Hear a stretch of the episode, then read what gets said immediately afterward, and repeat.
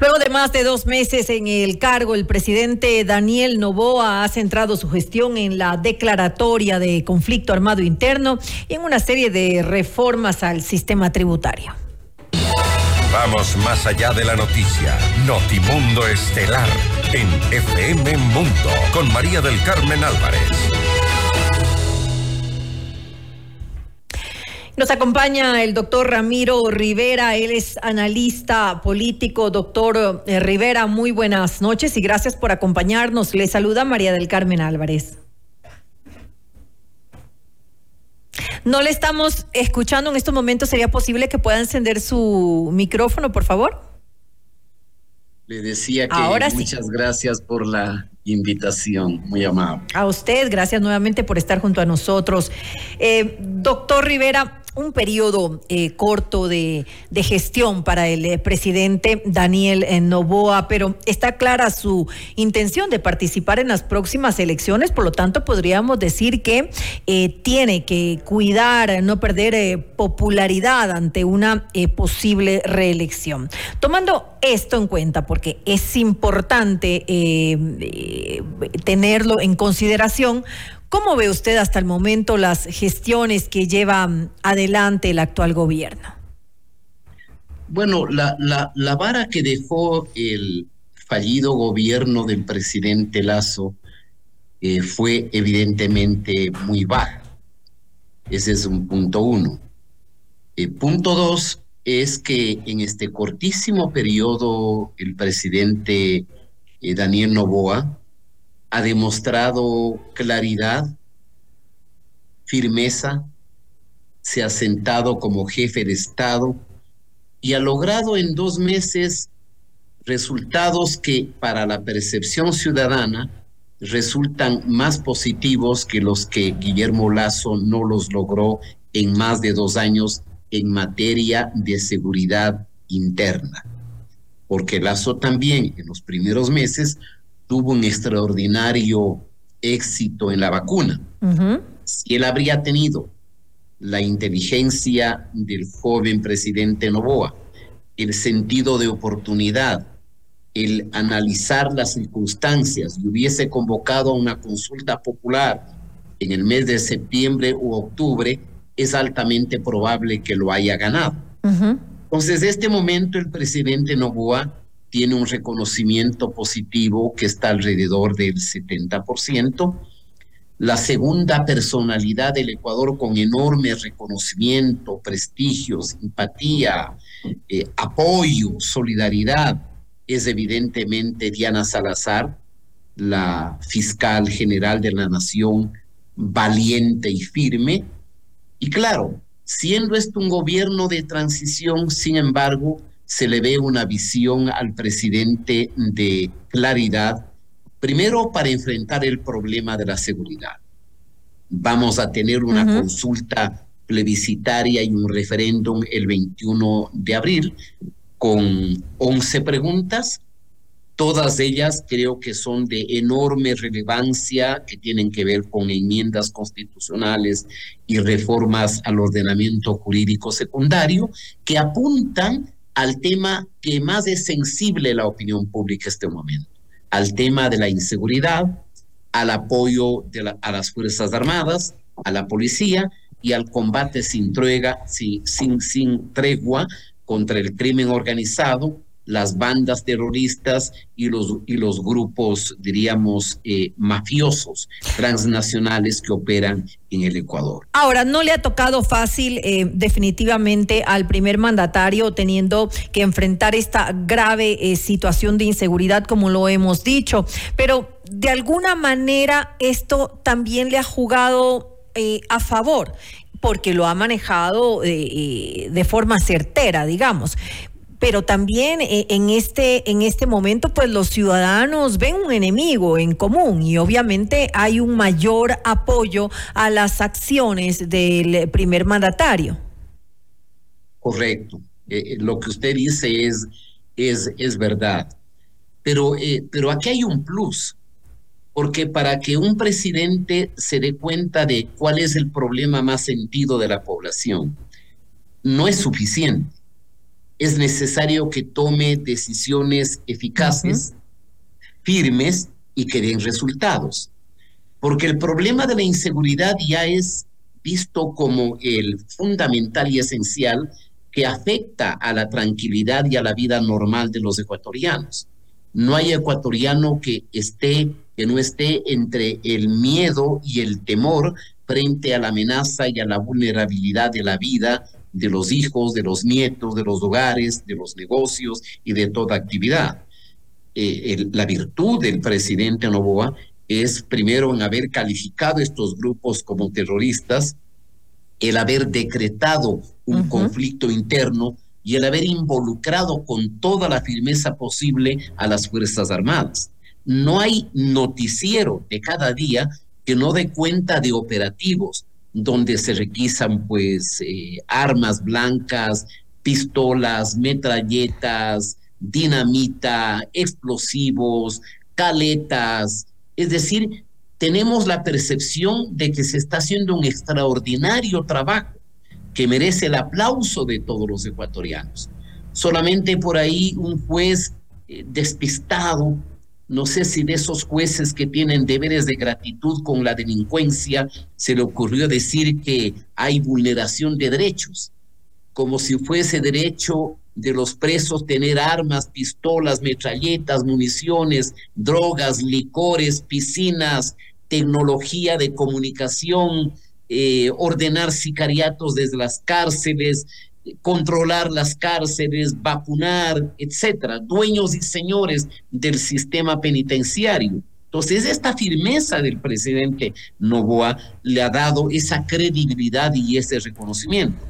Y también su finura al atacar con, muchísima eh, ironía, con inteligente ironía, al señor Correa, tanto cuando le remeda en el pésimo inglés que al parecer nunca aprendió el señor Correa, a pesar de que dice que, tiene un PhD en los Estados Unidos, y, y, la última ironía cuando le entrega una flor a su esposa y dice que es tan grande e invisible como la refinería de, de Manabí. Entonces, yo creo que el presidente tiene una buena estrategia, llega a todos los sectores, creo que particularmente llega a los jóvenes, porque utiliza con mucha sabiduría y sentido común las redes sociales, le ha ido bien en el Parlamento, y creo que le ha ido bien en, el Parlamento porque el acuerdo ha sido claro. Eso le iba a consultar. A ver, doctor Rivera, justamente sobre eso, porque ya hablamos de la, del tema seguridad, ok, el tema seguridad, el manejo ha sido acertado. Eh, ahora, la, el, tema político, ese relacionamiento, eh, esa eh, relación, ese acuerdo, no sé ni cómo llamarlo, a lo que tienen en, en, en la Asamblea Nacional con, el, con la bancada de, Revolución Ciudadana y con el Partido Social Cristiano. ¿Qué decir ante esto? Que a veces genera algunas dudas, por así decirlo. Depende de los relatos que se vendan en la política. Porque se vendió el relato de que este acuerdo era para la impunidad de Correa. Entonces, lo primero que se podía haber concretado es el salvoconducto para el señor Glass. Pero ese salvoconducto para el señor Glass se explota, ¿no es cierto?, luego del descubrimiento de los chats entre los mafiosos en el caso Metástasis. Y entonces ahí descubrimos que el señor Glass sale con favores de jueces de segundo o tercera categoría y otros delincuentes también son trasladados a otras cárceles o salen con beneficios de, que les otorga la Constitución, pero financiados por el narcotráfico y la delincuencia transnacional. Digamos, un segundo, un segundo elemento. El primer proyecto que presenta el presidente sale con el apoyo mayoritario de la legislatura, porque a pesar, por ejemplo, de que el movimiento construye no forma parte de ninguna alianza. La conducción del grupo Construye, al que no sé por qué el presidente lo ha atacado algunas veces, se conduce con bastante racionalidad política. De acuerdo. No se cierra y le está apoyando. Digamos otro ejemplo. la, la reforma tributaria. No solamente que al presidente le sale bien, y eso es bueno para el país, el incremento del IVA al 13% y la facultad que por decreto él pueda incrementar según las circunstancias al 14 o al 15%, sino que se, se le sale de gratis eh, un montón de, recursos adicionales, como son pues al patrimonio, a las ganancias de los bancos, el, el, restablecimiento del impuesto a la salida de capitales, que le puede dar un respiro transitorio al gobierno nacional, tomando en cuenta que tiene un enorme déficit del 5% y casi un 5% adicional de deudas con los proveedores, que cifra que lo había escondido el gobierno anterior. Sin embargo, la crisis es profunda. Entonces, eh, si, si, si se dice qué es lo que debe hacer el presidente, yo creo que, yo creo que los ecuatorianos no esperan mucho. Sus, las expectativas de los ecuatorianos van primero en la línea fundamental de que se nos devuelva un poco de paz y de tranquilidad. y hasta aquí el gobierno va teniendo éxito. Segundo, de que haya alguna reactivación de, de la inversión extranjera. Muy probablemente en el acto plebiscitario el Ecuador va a votar a favor de la enmienda constitucional que permita el trabajo por horas en las nuevas formas de modalidad de trabajo. Altamente probable que votamos que votemos a favor del arbitraje internacional en casos de conflictos. Esa cosa que el señor Correa se, se limpió y luego el Ecuador ha tenido que pagar más de dos mil millones de dólares frente a laudos arbitrales en donde hemos fracasado en jurisdicciones internacionales. Entonces, me parece que el presidente con, fina inteligencia aprovecha un momento de, de luna de miel, de popularidad, de legitimidad, de apreciación positiva de la opinión pública para convocar a una consulta plebiscitaria que será el 21 de abril, que yo diría es altamente probable de que gane. Es el momento correcto debido a su alta eh, popularidad. Eh, ahora, en el ámbito internacional, usted em, eh, tocaba alguno de los temas. E, es importante tomar en cuenta que también eh, em, el riesgo país ha bajado y eso de alguna manera eh, demuestra que aumenta pues la, confianza internacional en eh, la gestión que está realizando el actual eh, gobierno. Eso va de la mano también, y, usted lo mencionaba, con las inversiones que puedan desarrollar aquí en nuestro país diferentes empresas a nivel internacional. Eso es, es importantísimo porque obviamente si el riesgo riesgo país baja, da más confianza para poder para que lleguen inversiones eh, extranjeras aquí a nuestro país. Y baja porque eh, en la percepción de los mercados internacionales y de estas instituciones que miden la fiabilidad y la viabilidad económica de un país, se ve que se está haciendo un esfuerzo. Uh -huh. En eso el incremento del IVA ayuda.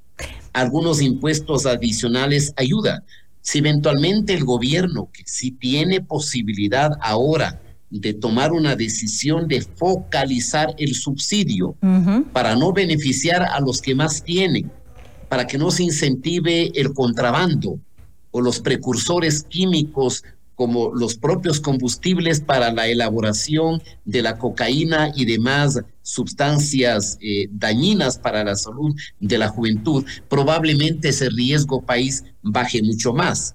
Luego del plebiscito, si triunfa, como creo, estoy seguro que el pueblo ecuatoriano va a apoyar mayoritariamente, el riesgo país seguirá bajando. Y ya es momento en que el Ecuador abra las puertas a la confianza del capital privado internacional. Le voy a dar dos, dos o tres ejemplos. Hay proyectos de generación hidroeléctrica que tienen que definirse y que es altamente probable de que haya empresas internacionales que estén dispuestas a poner su capital con la garantía de un retorno de la misma. Un segundo ejemplo, la vetusta refinería de Esmeraldas que se cae en pedazos.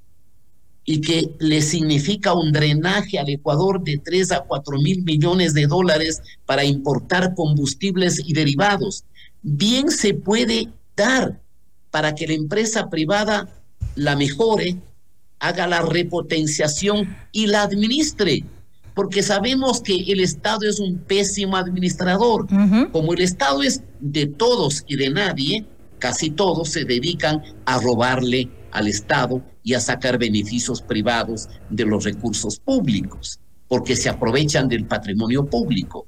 Todo eso, todo eso me parece que si permite, por ejemplo, incremento de, del empleo, cierta reactivación económica y una sensación que tiene el Ecuador en este momento de que al frente del Estado está un joven de personalidad, de dimensión, que comprende la complejidad de la conducción del Estado, es altamente probable que sea electo en las elecciones del 25, tomando en cuenta además que este momento hay una especie de otoño del señor Correa. Ahora, que ya tiene deserciones en sus filas. La señorita Guiñaga, el señor Carlos de Rabascal, los alcaldes de las, dos grandes ciudades también ponen cierta distancia, ya no controla la Corte Nacional de Justicia, ya no controla el Consejo de la Judicatura, ya no controla el Consejo de Participación, ya, ya no tiene salvoconducto para su compinche el señor Glass. Entonces Correa también está en un pésimo momento interno y con la debilidad de los otros partidos, eh, todavía no es probable de que salga pues otras figuras que puedan ser competitivas en el próximo proceso electoral. Ahora, hay que tomar también en cuenta, ya tenemos que finalizar la entrevista, pero es importante em, eh, considerar que, lo decíamos hace un momento, em, el, el, actual eh, presidente eh, ya ha aclarado que él va a estar en las próximas elecciones, él busca la reelección. Esto del incremento del IVA no tendría un costo político, porque hay que tomar en cuenta que él está haciendo lo correcto en este momento es necesario por la situación, eh, la, situación actual, es el déficit fiscal que tenemos entre manos. Sin embargo, eh, una, una de las promesas de campaña fue justamente no tocar impuestos, no aumentar los impuestos para los ciudadanos. Y, y esto implica un aumento de, de, impuestos para, para, para los ecuatorianos. Por lo tanto, debe tener algún costo político. Hagamos memoria. El señor Correa ascendió al, al gobierno en el 2007 prometiendo disminuir el IVA del 12 al 10%. Esa fue la promesa del señor Correa. No solamente que no disminuyó, sino que subió al 14%. Puso un impuesto al patrimonio, puso un impuesto de forma temporal, ¿no? Obviamente temporal por el terremoto de Manaví, que generó más de 3 mil millones que se evaporaron en corrupción. Todo depende de la percepción. Si los ecuatorianos ven que con el incremento del IVA y los otros impuestos va a haber un fondo que visiblemente va a fortalecer a la institución militar, que vamos a tener pertrechos, que vamos a tener armas, que vamos a tener tecnología, que se reconstruye el sistema de seguridad nacional. Si esa percepción se vende con resultados absolutamente objetivos, yo creo que el pueblo ecuatoriano va a comprender que hay un sacrificio en función de una guerra que tiene un costo, porque eh, eh, María del Carmen, no hay guerra en el mundo que sea gratis. Y tenemos una guerra que va a durar algunos años contra el terrorismo y el narcotráfico transnacional. Me quedo con eso. En todo caso, eh, la percepción em, ciudadana es eh, positiva acerca de este gobierno y de cómo está haciendo las cosas. Lo estamos viendo en las cifras eh, que realizan pues, en, las encuestas. Le quiero agradecer al doctor Ramiro Rivera, analista político, por habernos acompañado en este espacio. Muchas gracias. Buenas noches. Muy buena noche.